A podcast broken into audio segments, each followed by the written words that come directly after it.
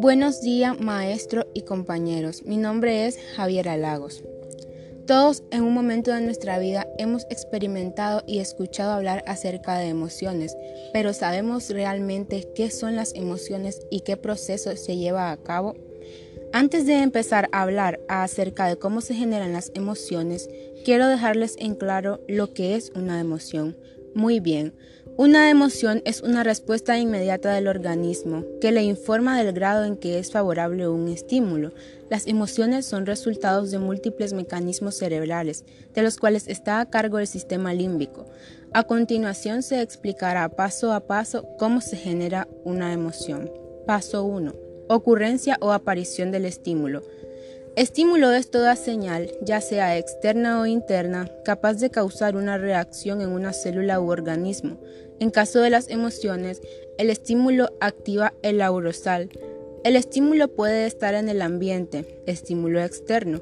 Por ejemplo, cuando sentimos un olor a tierra mojada, cuando nos encontramos por la calle a un viejo amigo o bien cuando le anuncian a una persona que ganó un concurso, cuando un estudiante se da cuenta que reprobó una materia pero también puede que el estímulo no esté presente en el ambiente, estímulo interno, por ejemplo, cuando nos da dolor de estómago o cuando recordamos la muerte de algún familiar o mascota.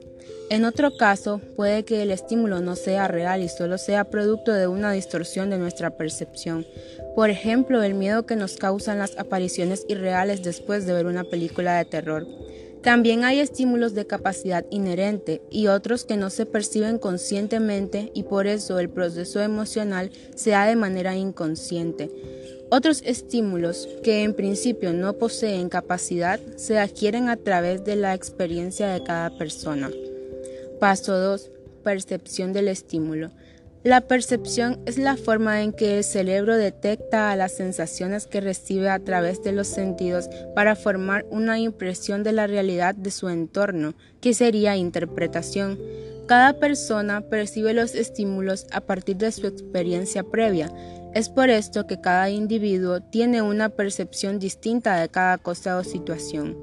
Para este proceso se necesita capacidad funcional, tanto de los sentidos como del cerebro y como se mencionó anteriormente, de conocimientos previos para la interpretación del estímulo, ya que no se produce la misma emoción cuando una persona a la que ha mordido un perro ve venir uno por la calle, a que lo vea una a la que nunca le ha pasado nada parecido.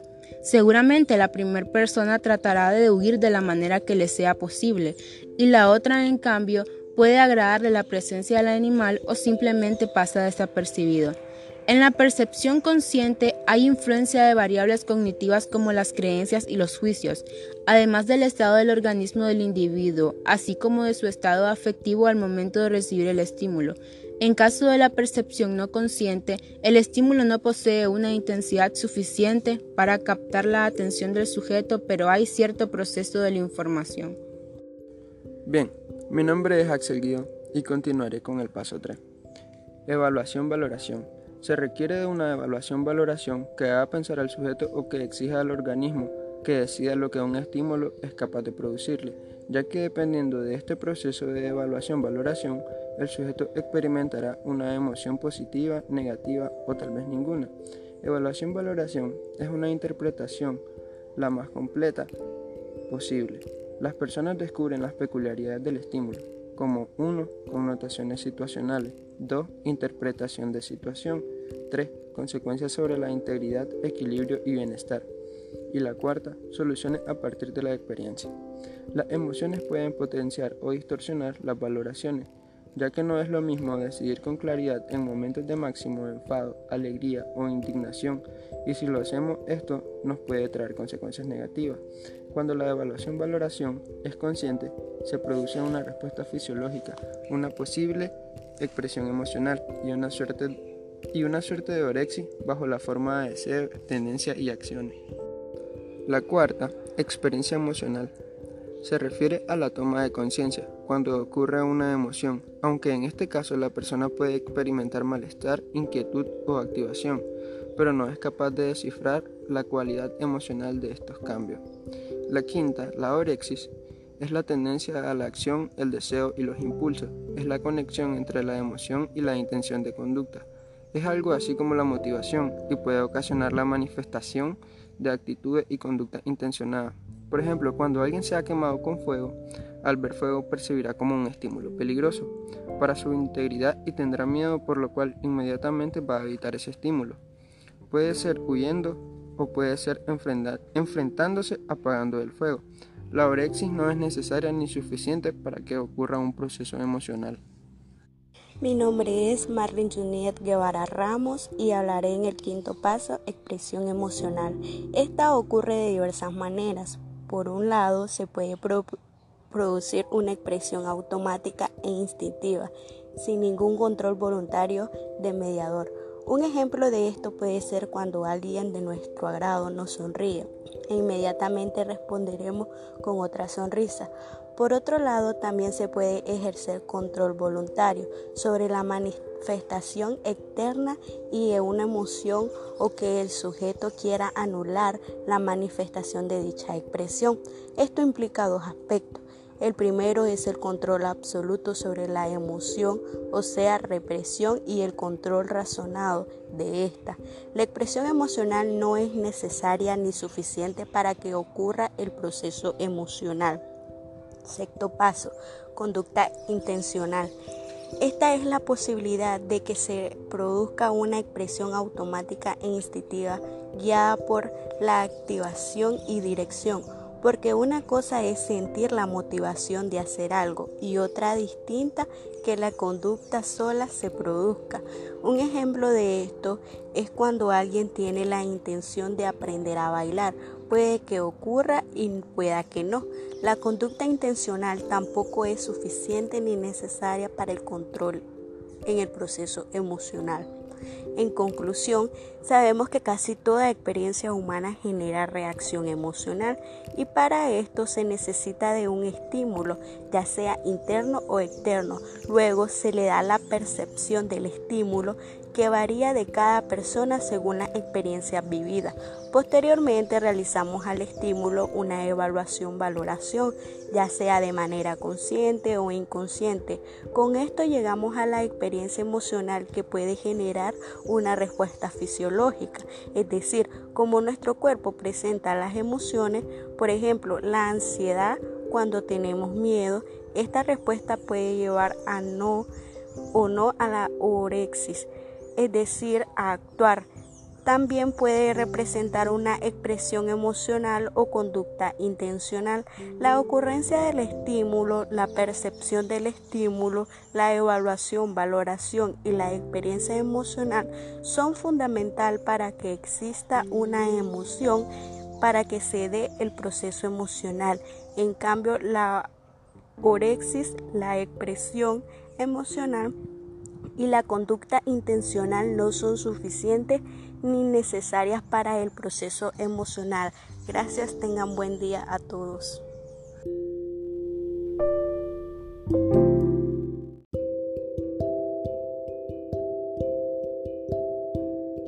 Buenos días, maestro y compañeros. Mi nombre es Javier Alagos. Todos en un momento de nuestra vida hemos experimentado y escuchado hablar acerca de emociones, pero ¿sabemos realmente qué son las emociones y qué proceso se lleva a cabo? Antes de empezar a hablar acerca de cómo se generan las emociones, quiero dejarles en claro lo que es una emoción. Muy bien, una emoción es una respuesta inmediata del organismo que le informa del grado en que es favorable un estímulo. Las emociones son resultados de múltiples mecanismos cerebrales, de los cuales está a cargo el sistema límbico. A continuación se explicará paso a paso cómo se genera una emoción. Paso 1. Ocurrencia o aparición del estímulo. Estímulo es toda señal, ya sea externa o interna, capaz de causar una reacción en una célula u organismo. En caso de las emociones, el estímulo activa el aurosal. El estímulo puede estar en el ambiente, estímulo externo. Por ejemplo, cuando sentimos un olor a tierra mojada, cuando nos encontramos por la calle a un viejo amigo, o bien cuando le anuncian a una persona que ganó un concurso, cuando un estudiante se da cuenta que reprobó una materia. pero también puede que el estímulo no esté presente en el ambiente, estímulo interno, por ejemplo, cuando nos da dolor de estómago o cuando recordamos la muerte de algún familiar o mascota. En otro caso, puede que el estímulo no sea real y solo sea producto de una distorsión de nuestra percepción. Por ejemplo, el miedo que nos causan las apariciones irreales después de ver una película de terror. También hay estímulos de capacidad inherente y otros que no se perciben conscientemente y por eso el proceso emocional se da de manera inconsciente. Otros estímulos que en principio no poseen capacidad se adquieren a través de la experiencia de cada persona. Paso 2. Percepción del estímulo. La percepción es la forma en que el cerebro detecta a las sensaciones que recibe a través de los sentidos para formar una impresión de la realidad de su entorno, que sería interpretación. Cada persona percibe los estímulos a partir de su experiencia previa. Es por esto que cada individuo tiene una percepción distinta de cada cosa o situación.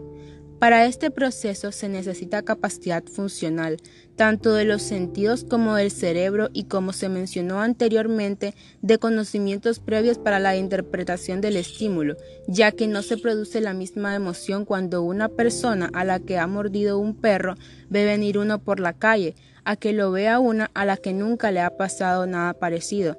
Seguramente la primera persona tratará de huir de la manera que le sea posible y la otra en cambio puede agradarle la presencia del animal o simplemente pasa desapercibido. En la percepción consciente hay influencia de variables cognitivas como las creencias y los juicios, además del estado del organismo del individuo, así como de su estado afectivo al momento de recibir el estímulo. En caso de la percepción no consciente, el estímulo no posee una intensidad suficiente para captar la atención del sujeto, pero hay cierto proceso de la información. Bien, mi nombre es Axel Guido y continuaré con el paso 3. Evaluación-valoración. Se requiere de una evaluación-valoración que haga pensar al sujeto o que exija al organismo que decida lo que un estímulo es capaz de producirle, ya que dependiendo de este proceso de evaluación-valoración, el sujeto experimentará una emoción positiva, negativa o tal vez ninguna. Evaluación-valoración es una interpretación la más completa posible. Las personas descubren las peculiaridades del estímulo, como 1. Connotaciones situacionales, 2. Interpretación de situación, 3. Consecuencias sobre la integridad, equilibrio y bienestar. Y la cuarta, soluciones a partir de la experiencia. Las emociones pueden potenciar o distorsionar las valoraciones ya que no es lo mismo decidir con claridad en momentos de máximo enfado, alegría o indignación, y si lo hacemos esto nos puede traer consecuencias negativas. Cuando la evaluación-valoración es consciente, se produce una respuesta fisiológica, una posible expresión emocional y una suerte, y una suerte de orexi bajo la forma de deseo, tendencia y acciones. La cuarta, experiencia emocional, se refiere a la toma de conciencia cuando ocurre una emoción, aunque en este caso la persona puede experimentar malestar, inquietud o activación, pero no es capaz de descifrar la cualidad emocional de estos cambios. La quinta, la orexis, es la tendencia a la acción, el deseo y los impulsos, es la conexión entre la emoción y la intención de conducta. Es algo así como la motivación y puede ocasionar la manifestación de actitudes y conducta intencionada. Por ejemplo, cuando alguien se ha quemado con fuego, al ver fuego percibirá como un estímulo peligroso para su integridad y tendrá miedo por lo cual inmediatamente va a evitar ese estímulo. Puede ser huyendo o puede ser enfrentándose apagando el fuego. La orexis no es necesaria ni suficiente para que ocurra un proceso emocional. Mi nombre es Marlene Juniet Guevara Ramos y hablaré en el quinto paso, expresión emocional. Esta ocurre de diversas maneras. Por un lado, se puede producir una expresión automática e instintiva, sin ningún control voluntario de mediador. Un ejemplo de esto puede ser cuando alguien de nuestro agrado nos sonríe e inmediatamente responderemos con otra sonrisa. Por otro lado, también se puede ejercer control voluntario sobre la manifestación externa y de una emoción o que el sujeto quiera anular la manifestación de dicha expresión. Esto implica dos aspectos. El primero es el control absoluto sobre la emoción, o sea, represión y el control razonado de esta. La expresión emocional no es necesaria ni suficiente para que ocurra el proceso emocional. Sexto paso, conducta intencional. Esta es la posibilidad de que se produzca una expresión automática e instintiva guiada por la activación y dirección, porque una cosa es sentir la motivación de hacer algo y otra distinta que la conducta sola se produzca. Un ejemplo de esto es cuando alguien tiene la intención de aprender a bailar. Puede que ocurra y pueda que no. La conducta intencional tampoco es suficiente ni necesaria para el control en el proceso emocional. En conclusión, sabemos que casi toda experiencia humana genera reacción emocional y para esto se necesita de un estímulo, ya sea interno o externo. Luego se le da la percepción del estímulo que varía de cada persona según la experiencia vivida. Posteriormente realizamos al estímulo una evaluación-valoración, ya sea de manera consciente o inconsciente.